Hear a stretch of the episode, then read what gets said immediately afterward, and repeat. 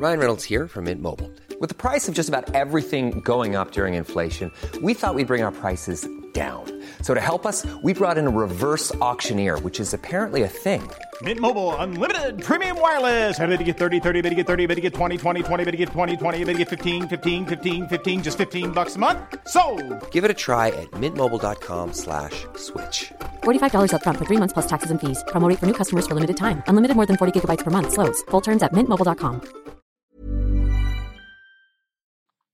Es ist eins der dreistesten Verbrechen der ausklingenden 1960er. Ein Mann entführt die Tochter eines Immobilienmagnaten und begräbt sie bei lebendigem Leib, nur um Lösegeld von ihrem Vater zu erpressen. Mehr als drei Tage muss die junge Frau in ihrer Kiste ausharren. Aber der Kidnapper ist nicht so schlau, wie er denkt. Sein Fluchtplan scheitert und bald muss er sich vor Gericht verantworten. Das ist allerdings noch lange nicht das Ende seiner kriminellen Karriere.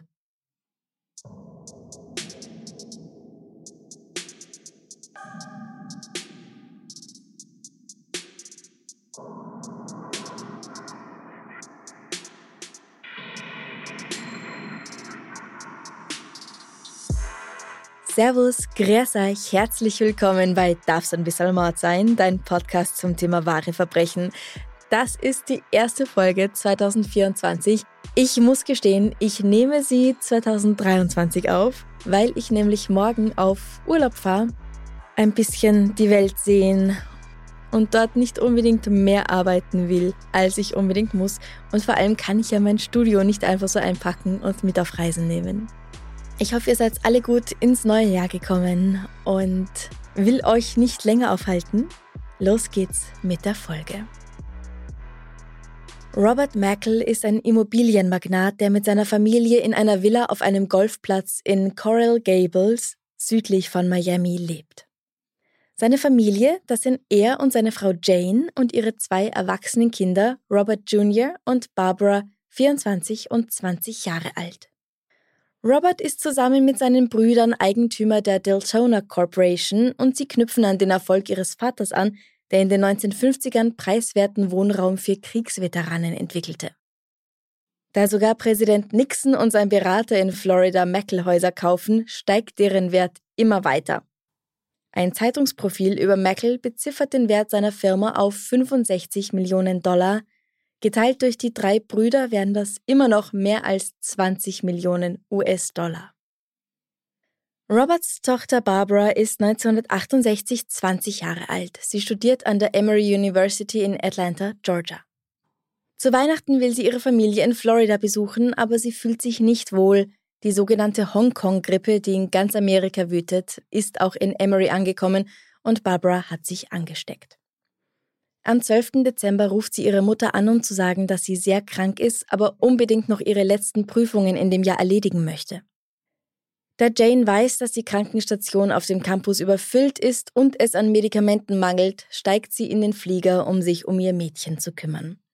Zusammen mieten sie ein Zimmer in einem Hotel ganz in der Nähe des Campus, im Roadway Inn und unter der Obhut und Fürsorge ihrer Mama gelingt es Barbara zu lernen und für Prüfungen dann gelegentlich auf die Uni zu fahren.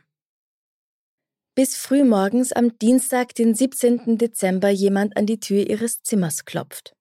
Ein Mann steht davor, der sich als Polizist vorstellt.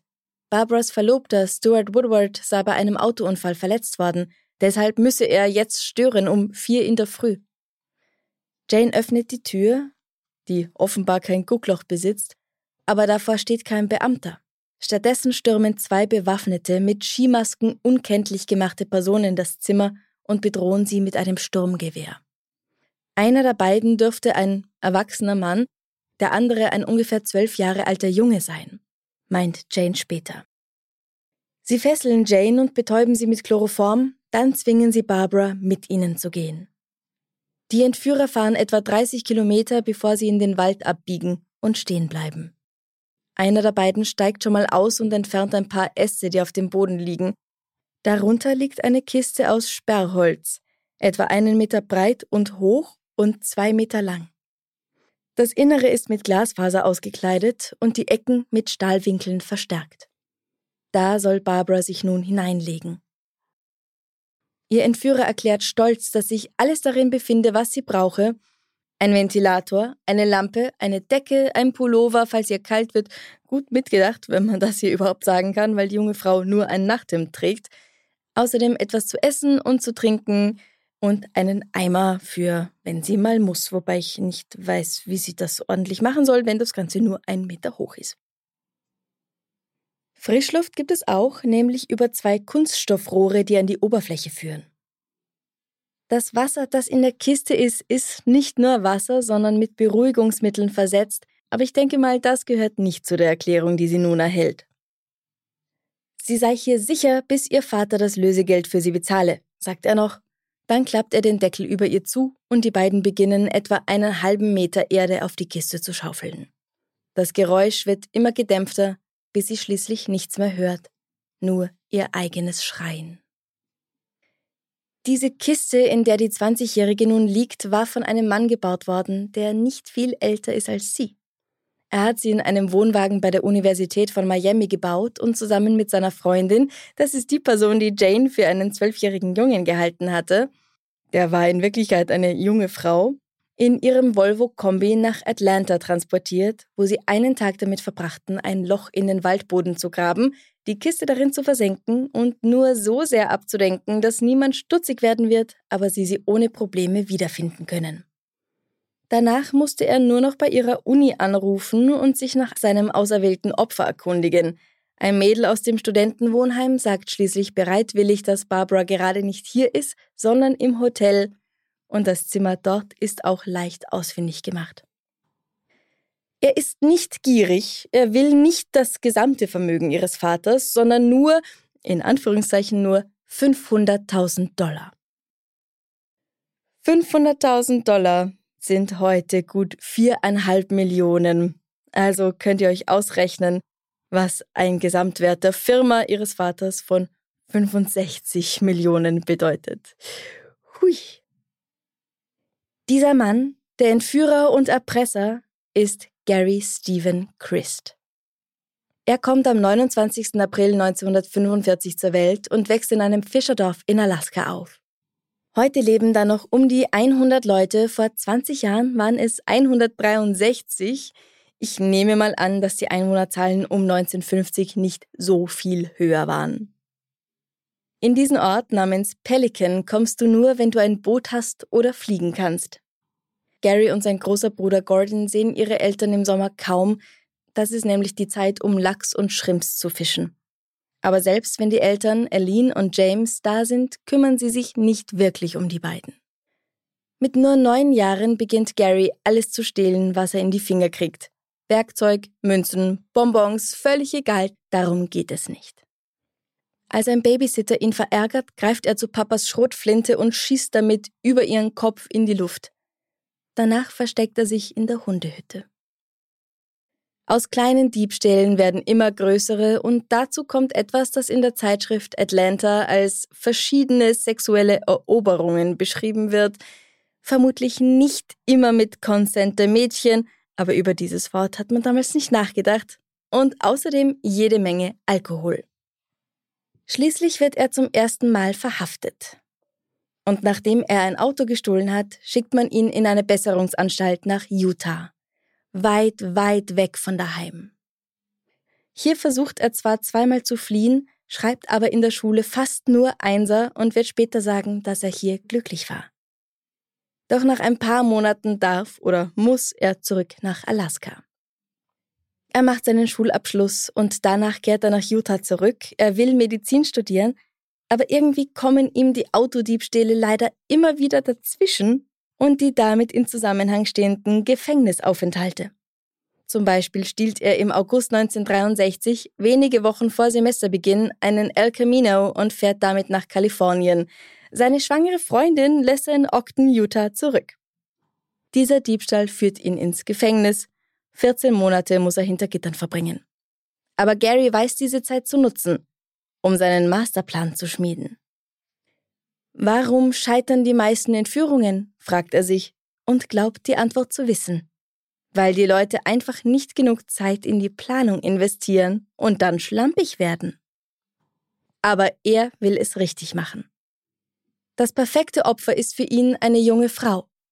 Ein Kind wäre zu lästig und ein Mann könnte ihm körperlich überlegen sein. Wo soll er sie hinbringen, während er auf das Lösegeld wartet? Seine Antwort, die ihm perfekt erscheint, ist, er muss sie lebendig begraben. Aber so, dass ihr nichts passiert. Bleiben noch andere Details zu klären. Wie kann er mit den Eltern Kontakt aufnehmen? Wie soll die Übergabe des Lösegelds stattfinden? Und natürlich, wie schafft er es, danach der Polizei zu entgehen?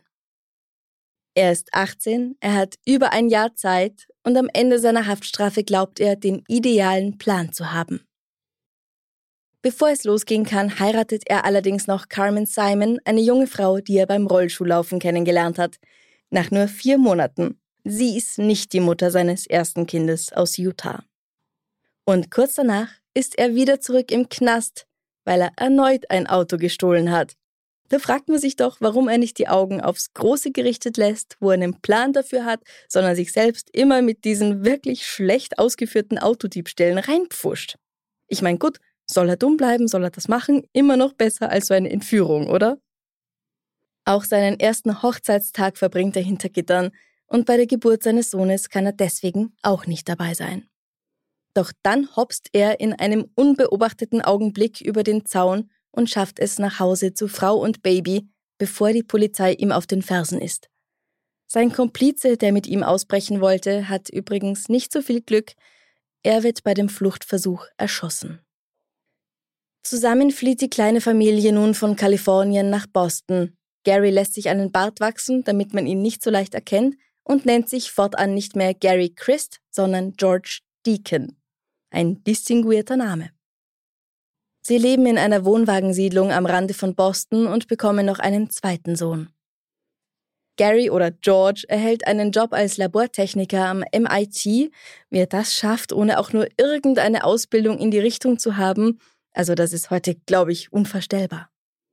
Was ihm an formeller Bildung fehlt, macht er aber durch Wissbegierde und Talent wett und wird als einer der begabtesten Techniker beschrieben. Doch weil er immer die Angst im Hinterkopf hat, dass jemand dahinter kommen könnte, dass er in Wirklichkeit Gary Christ ist, entflohener Häftling, verlässt er das MIT im Sommer 1968 und zieht mit Carmen und den Jungs nach Miami. Durch einen Mentor vom MIT bekommt er hier den Job als Schiffstechniker auf einer kleinen Flotte von Forschungsschiffen des Instituts für Meeresbiologie. Während einer zweiwöchigen Forschungsreise nach Jamaika beginnt er ein Bunchal mit der drei Jahre älteren Ruth Eisemann Schier, einer zierlichen Studentin aus Honduras. Ja, ich höre euch schon fragen, das ist tatsächlich kein typisch mittelamerikanischer Name, und das liegt daran, dass Ruths jüdische Eltern wegen der Nazis aus Österreich fliehen mussten. Ruth spricht Spanisch, Deutsch, Englisch und Französisch und ist für Gary oder George eine willkommene Abwechslung, vor allem im Schlafzimmer. Bald vertraut er ihr so sehr, dass er ihr nicht nur seinen wahren Namen verrät, sondern auch seinen Plan, um reich zu werden. Fehlt eigentlich nur noch, dass er seine Frau und die zwei kleinen Kinder verlässt, das macht er drei Wochen vor Weihnachten, woraufhin sie ihre Sachen packt und zurück nach Kalifornien zieht. Und statt Carmen zieht nun Ruth bei ihm im Wohnwagen ein. Die Vorbereitungen für ihr erstes gemeinsames Verbrechen sind da schon längst im Gange. Aber wer soll ihr Opfer werden? Nach mehreren Wochen der Suche und des Überlegens grenzt er seine Liste von 100 in Frage kommenden jungen Frauen auf 10 ein, und schließlich fällt seine Wahl auf Barbara Jane Mackle. Einen Monat braucht er, um die Kiste zu bauen.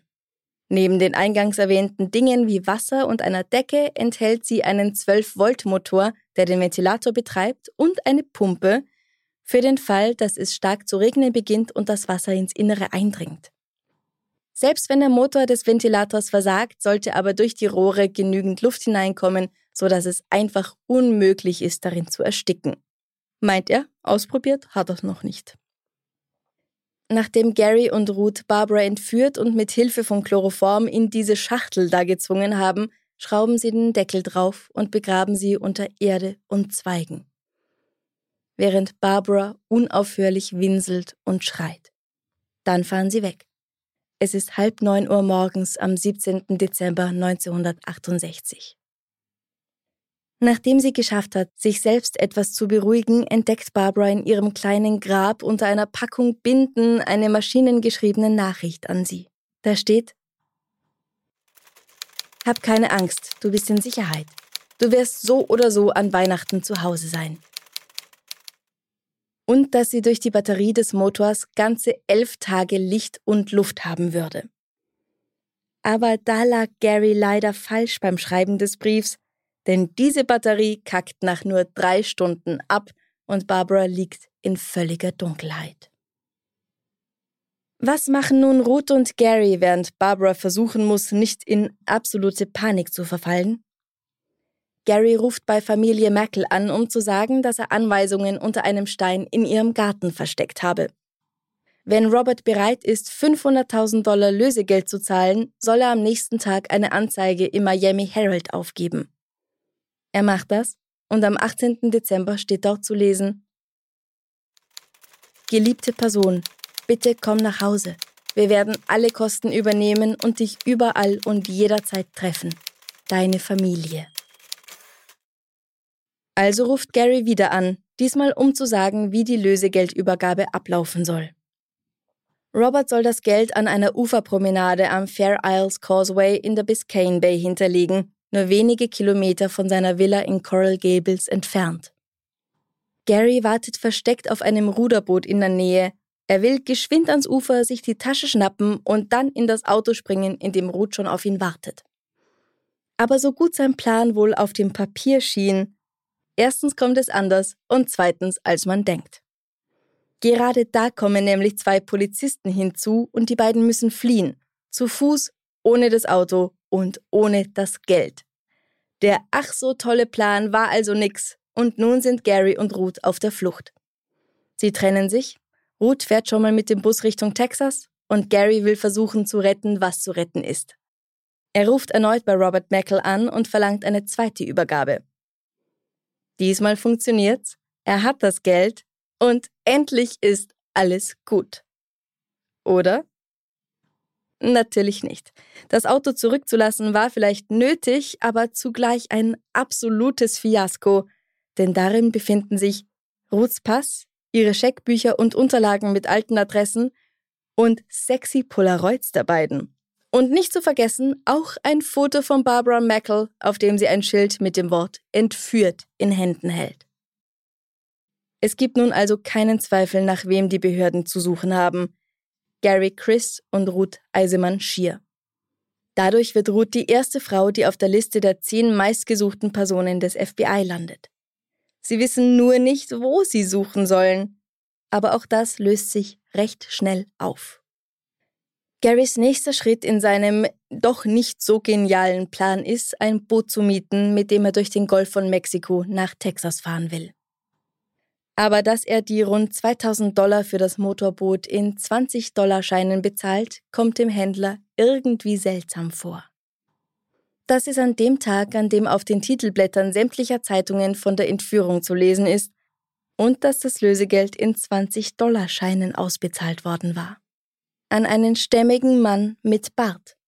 Und genau so einer steht nun vor dem Verkäufer. Er gibt ihm das Boot und ruft die Polizei. Gary steht ebenfalls wenig später an einem Münztelefon und ruft jemanden an, diesmal das FBI, um zu sagen, wo die vergrabene Barbara zu finden ist. Sofort beginnen Agenten den Wald zu durchsuchen und finden schließlich die Röhren für die Luftzufuhr, die aus dem Boden ragen. Während die einen graben, können andere durch diese Rohre mit ihr sprechen und ihr versichern, dass sie nun nichts mehr zu befürchten hat. Die junge Frau ist endlich in Sicherheit nach 83 Stunden, also mehr als drei vollen Tagen unter der Erde. Gary fährt währenddessen mit seinem Motorboot immer weiter in Richtung Westen.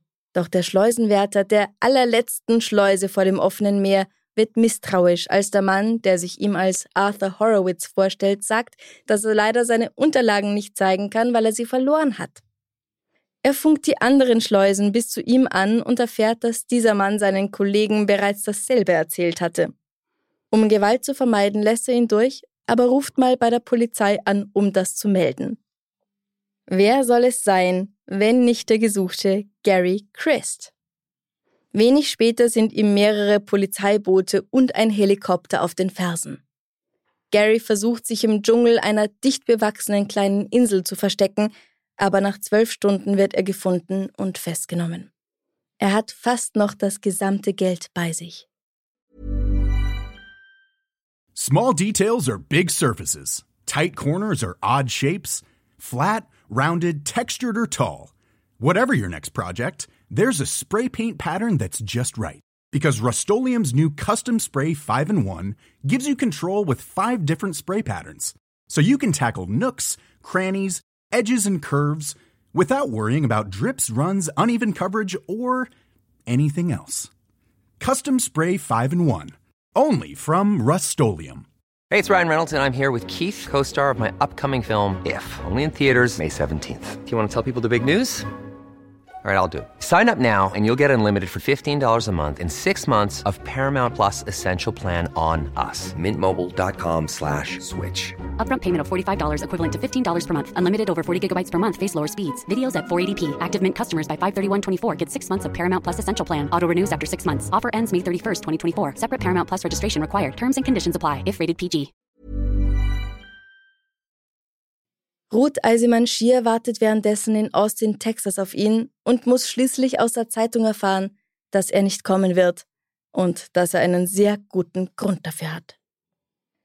Sie selbst wird 79 Tage nach der Entführung festgenommen, nachdem sie sich in Oklahoma mit ihrem echten Namen um einen Job beworben hatte und zurück nach Georgia gebracht. Ihre Verurteilung ist schnell und schmerzlos. Sie bekennt sich schuldig und wird zu sieben Jahren Haft verurteilt. Garys Prozess gestaltet sich ein bisschen langwieriger. In den Gesprächen mit dem Psychiater Dr. Morton Berger gibt er sich überheblich. Er sagt, er habe noch nie jemanden getroffen, der ihm in irgendeiner Sache das Wasser hätte reichen können. Und der Psychiater gibt ihm dabei auch noch recht, indem er meint, dass er auf jeden Fall einen extrem hohen IQ habe. Vielleicht kein Genie, aber ganz nah dran. Er sei zurechnungsfähig, aber habe eine soziopathische Persönlichkeitsstörung ohne Hinweise auf eine Psychose. Er scheint besessen davon zu sein, dass andere ihn für ein überlegenes Individuum halten. Er sprach davon, dass sein Verbrechen Teil eines großen Plans gewesen sei. Während des Prozesses ist Gary eindeutig gelangweilt, ja geradezu desinteressiert. Er liest lieber in einem wissenschaftlichen Buch, als seine Aufmerksamkeit auf das Geschehen im Gerichtssaal zu richten. Was soll dabei schon für ihn rauskommen? Der Staatsanwalt verlangt die Todesstrafe, also werden sie ihn vermutlich auf dem elektrischen Stuhl grillen. Vielleicht können sie ihn danach in seiner Kiste eingraben, meint er flapsig.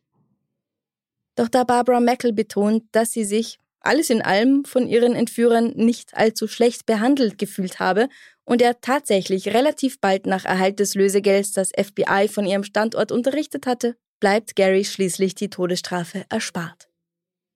Das Urteil lautet lebenslänglich. Obwohl er nun wirklich schon einige Zeit seines Lebens hinter Gittern verbracht hatte, kommt er damit sehr schlecht klar.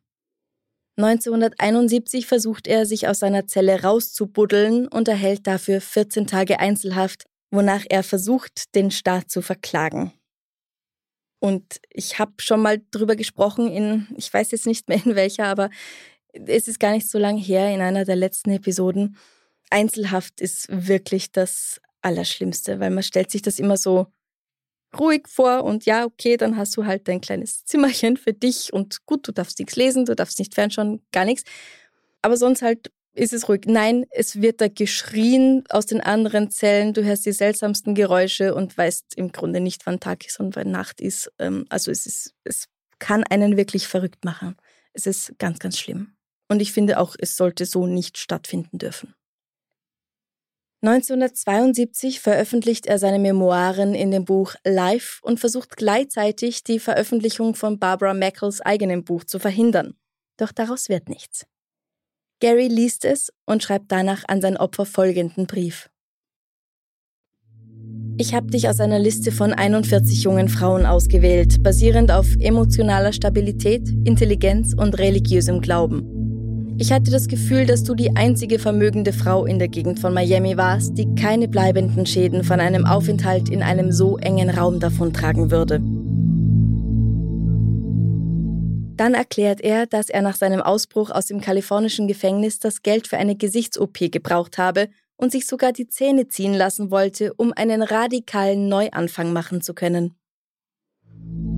Natürlich war mein Verbrechen böse, unmoralisch und grausam, und ich kann es weder entschuldigen noch erwarte ich von jemandem es zu entschulden. Ich verdiene keine Vergebung, aber es würde mich sehr glücklich machen, sie zu erhalten.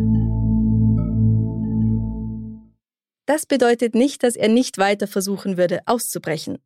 Er übt eine halbe Stunde am Stück auf dem Kopf zu stehen, versteckt sich kopfüber in einem leeren Fass und wird erst auf der Müllhalde wieder gefunden, immer noch mit dem Kopf nach unten in einem Fass Müll.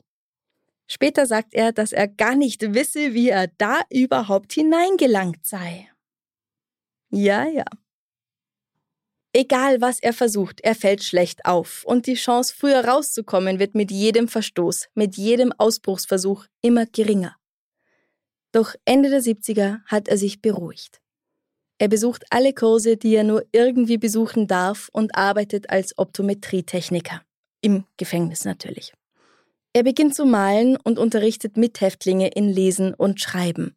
Und ganz offensichtlich hat er zum christlichen Glauben gefunden. Das ist etwas, das vor allem in den USA im Gefängnis immer zieht.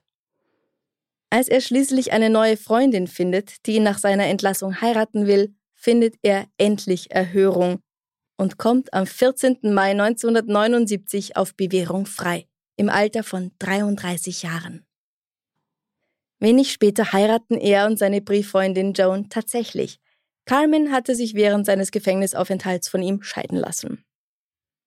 Er besucht Kurse in Alaska und Washington, um seinen Traum zu erfüllen und doch noch Arzt zu werden.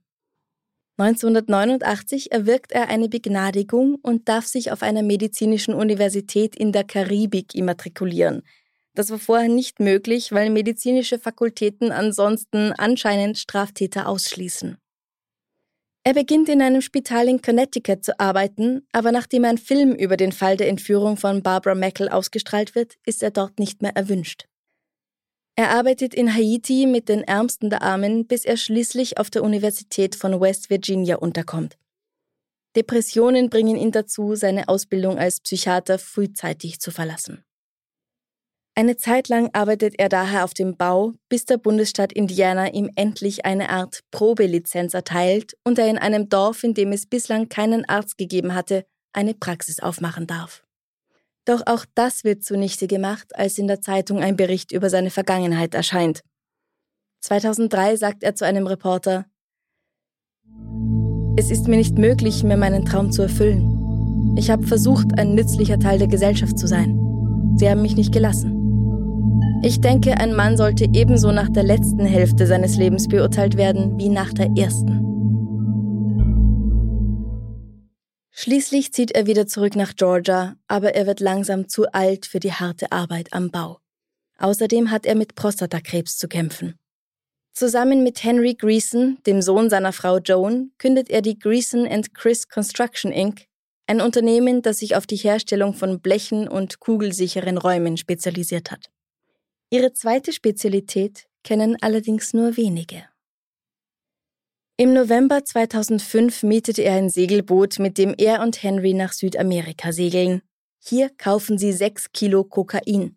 Doch die Eigentümer werden misstrauisch, was genau die beiden mit ihrem Boot gemacht haben, als sie an Bord eine vergessene Landkarte der kolumbianischen Küste sowie mehrere Rollen kolumbianisches Klopapier finden und melden ihren Verdacht den Behörden. Als Gary im Januar 2006 erneut ein Boot mietet, ist das FBI schon zur Stelle und bringt einen Peilsender daran an. Mit dem Boot dürften sie sich nämlich nicht mehr als 200 Meilen vom Heimathafen in Mobile, Alabama entfernen. Der Peilsender zeigt, sein Ziel ist tatsächlich Kolumbien. Und als Gary am 6. März in der Bucht von Mobile anlegt, wartet schon eine ganze Armee auf ihn. An Bord finden sie nicht nur rund 17 Kilo Kokainpaste, sondern auch vier illegale Einwanderer, zwei aus Kolumbien, zwei aus Ecuador, die Gary jeweils 6000 Dollar für die Überfahrt bezahlt hatten. Durch den schnellen Zugriff im Hafen hat Gary keine Zeit mehr, das auszuführen, was ihn auf hoher See zumindest teilweise hätte retten können. Er hatte nämlich die Drogen in einem Kühlbehälter mit Zement gelagert, den er in Sekundenschnelle im Meer versenken hätte können. Also auch da wieder schöner Plan, aber mangelhafte Ausführung. Als ein Haus in Auburn, Georgia durchsucht wird, finden sie im Gartenschuppen eine Leiter, die nach unten in einen Metallbunker führt. Hier unten lagern Chemikalien, mit denen man Kokainpaste zu dem bekannten Pulver macht und aus diesem Untergrundlabor führt außerdem ein weiterer Tunnel in den Wald. Die Behörden glauben, dass Gary die Gewinne aus dem Verkauf seiner früheren Kokainkäufe zum Kauf immer größerer Mengen des Rauschgifts verwendet hat und er das Ganze dann gemeinsam mit Henry verkauft hat. Vor Gericht sagt Gary, dass er seit 1996 unter schweren Depressionen leide, mit suizidalen Gedanken. Er bekennt sich jedoch schuldig, Drogen geschmuggelt und als Schlepper fungiert zu haben und wird zu einer Haftstrafe von fünf Jahren und fünf Monaten verurteilt. Henry, genannt Jackie Greason, sein Stiefsohn und Komplize, wird ebenfalls verurteilt und kommt schon nach circa zwei Jahren wieder frei. Er stirbt allerdings nur ein Jahr später im Alter von nur 53 Jahren. Gary Christ ist Anfang 2011 wieder auf freiem Fuß und zwar wegen guter Führung. Aber wie wir Gary mittlerweile kennen, kann er es einfach nicht lassen. Er verstößt gegen seine Bewährungsauflagen und verlässt das Land erneut mit einem Segelboot, um nach Kuba und Südamerika zu fahren. Und wups, ist er wieder drin und wird erst im Juli 2015 freigelassen. Seither hat er sich nichts mehr zu Schulden kommen lassen, zumindest nichts, worüber in der Zeitung berichtet wurde. Was wird eigentlich aus Ruth Eisemann Schier? Sie wird nach vier von sieben Jahren aus der Haft entlassen. Das Veto von Präsident Nixon höchstpersönlich, der ein guter Bekannter von Barbaras Vater ist, kommt zu spät. Da ist sie bereits auf dem Weg in ihr Heimatland Honduras und darf die nächsten 50 Jahre die USA nicht mehr betreten. Sie ist heute 81 Jahre alt, dürfte in die USA, aber ich weiß nicht, ob sie das jetzt noch interessiert, und soweit ich weiß, hat sie sich nichts mehr zu Schulden kommen lassen. Und zu guter Letzt natürlich die Frau, um die es sich eigentlich die ganze Zeit gedreht hat, Barbara Mackel. Zusammen mit dem Reporter Gene Miller schreibt sie über ihre Erfahrungen das Buch 83 Hours Till Dawn, also 83 Stunden bis zum Morgengrauen. Und darin sagt sie, dass sie es einfach mal erzählen wollte, damit es vorbei ist. Für sie ist diese Sache damit wirklich abgeschlossen, Sie will es hinter sich lassen und einfach gar nichts mehr damit zu tun haben. Seitdem hat sie sich nicht mehr öffentlich dazu geäußert. Sie heiratet ihren Freund von College, bekommt zwei Kinder und lebt in einem Haus am Meer. Ja, reich müsste man sein. Barbara ist heute Mitte 70 und angeblich sind diese drei Tage ihres Lebens nicht weiter ins Gewicht gefallen. Ist es Verdrängung oder die Arbeit mit einer verdammt guten Therapeutin? Was meint ihr? Kann man 83 Stunden in einer Kiste unter der Erde einfach so wegstecken? Ich weiß nur eins, ich möchte es auf gar keinen Fall ausprobieren. Machen wir noch was Schönes zum Schluss. Diesmal habe ich wieder eine E-Mail für euch. Und zwar von einer Person, die lieber anonym bleiben möchte.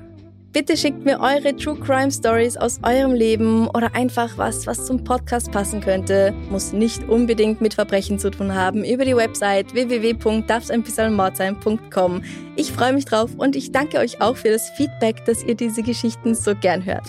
Also bitte immer her mit mehr. Anonym schreibt.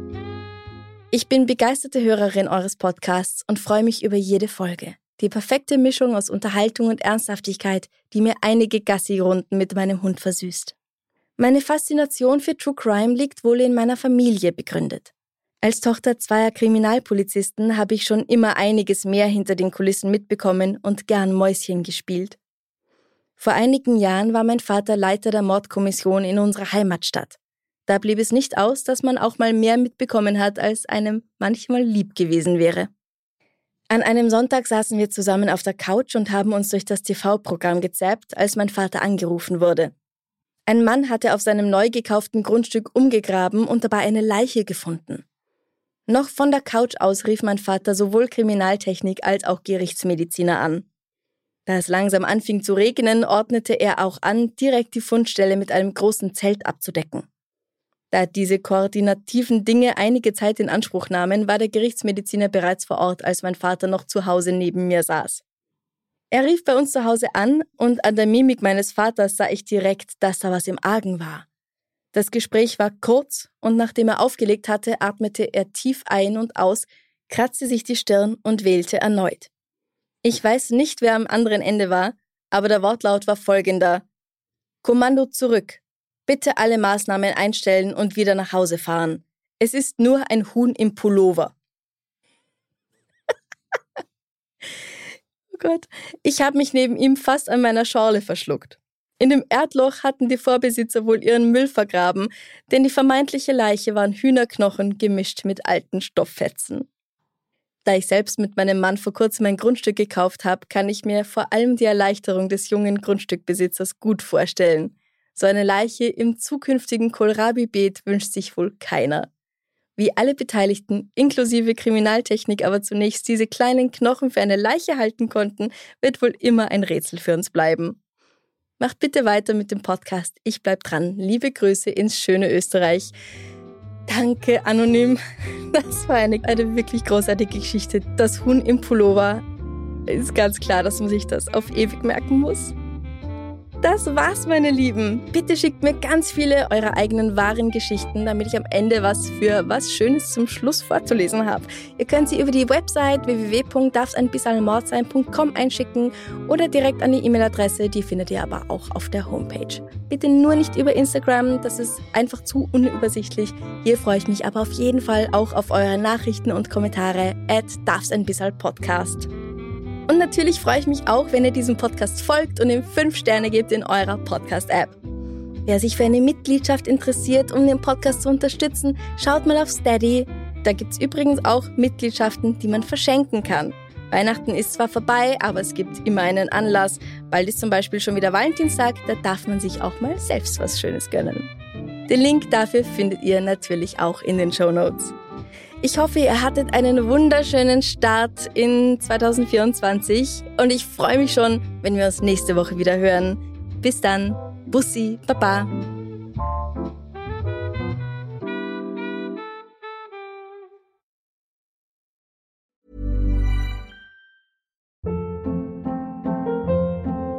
Hold up. What was that? Boring. No flavor. That was as bad as those leftovers you ate all week. Kiki Palmer here, and it's time to say hello to something fresh and guilt-free. Hello Fresh. Jazz up dinner with pecan-crusted chicken or garlic butter shrimp scampi. Now that's music to my mouth. Hello Fresh. Let's get this dinner party started. Discover all the delicious possibilities at hellofresh.com. Liebe findet den unterschiedlichsten Ausdruck quer durch die Geschichte. Doch ist es wirklich immer Liebe?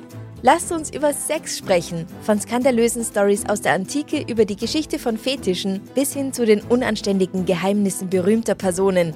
Bei Liebesgeschichte gehen wir der Entwicklung der menschlichen Sexualität auf den Grund. Unterhaltsam, lehrreich und im besten Sinne des Wortes tabulos stellt Franziska Singer, das bin ich, jede Woche die Frage, wer, wann, mit wem und wie. Mehr Liebesgeschichte überall, wo es Podcasts gibt.